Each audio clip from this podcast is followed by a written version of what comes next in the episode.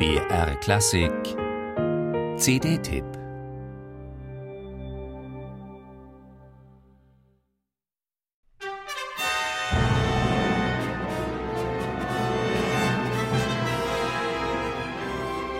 Hörbar leidenschaftlich ist die Affäre der schönen Bianca mit dem jungen Herzog von Florenz in diesem Renaissance-Krimi nach Oscar Wildes A Florentine Tragedy.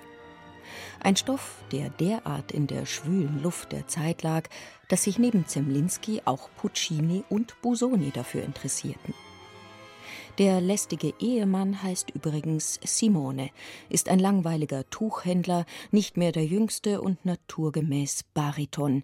Neben dem klassischen Sopran-Tenor-Liebespaar wirkt er anfangs so sympathisch wie Wagners Hunding. Wer ist ich's? Bei dir, fraglos, ein Verwandter, der kurz vom Ausland erst zurück mein Haus befällt. Sofort begreift Simone die verstohlenen Blicke zwischen seiner Frau und dem ungebetenen Gast. Er überspielt die Situation mit harmlosem Kaufmannsgeschwätz von edlen Stoffen und ihrem Preis. Gleichzeitig spricht jedes seiner Worte unterschwellig von Liebe und Tod, Verletzlichkeit, Verachtung und Rache. Die ahnungsvolle Doppelbödigkeit von Wildes preziösem Text inspirierte Zemlinski zu nervös changierenden harmonischen Geweben und schillernden Klangfarben.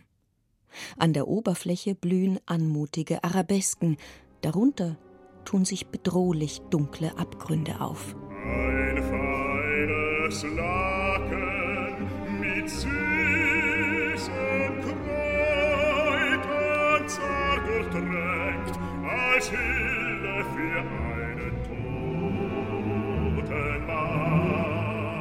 Das Radiosymphonieorchester Wien unter Bertrand de Billy folgt feinnervig den psychologischen Facetten dieser kunstvollen Partitur. Heidi Brunner und Charles Reed als Bianca und Herzog sind respektable Interpreten, doch der mittlerweile als Wagner-Sänger so erfolgreiche Wolfgang Koch konzentriert durch seine stimmliche Präsenz, klare Diktion und luzide Deutung alle Aufmerksamkeit auf den scheinbaren Verlierer Simone.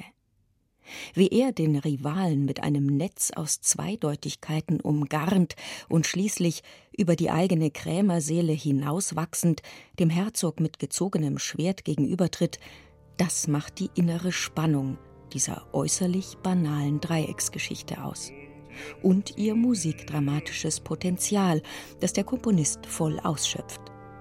Am Ende des Psychothrillers ist einer tot und ein liebendes Paar bleibt übrig, aber nicht Sopran und Tenor.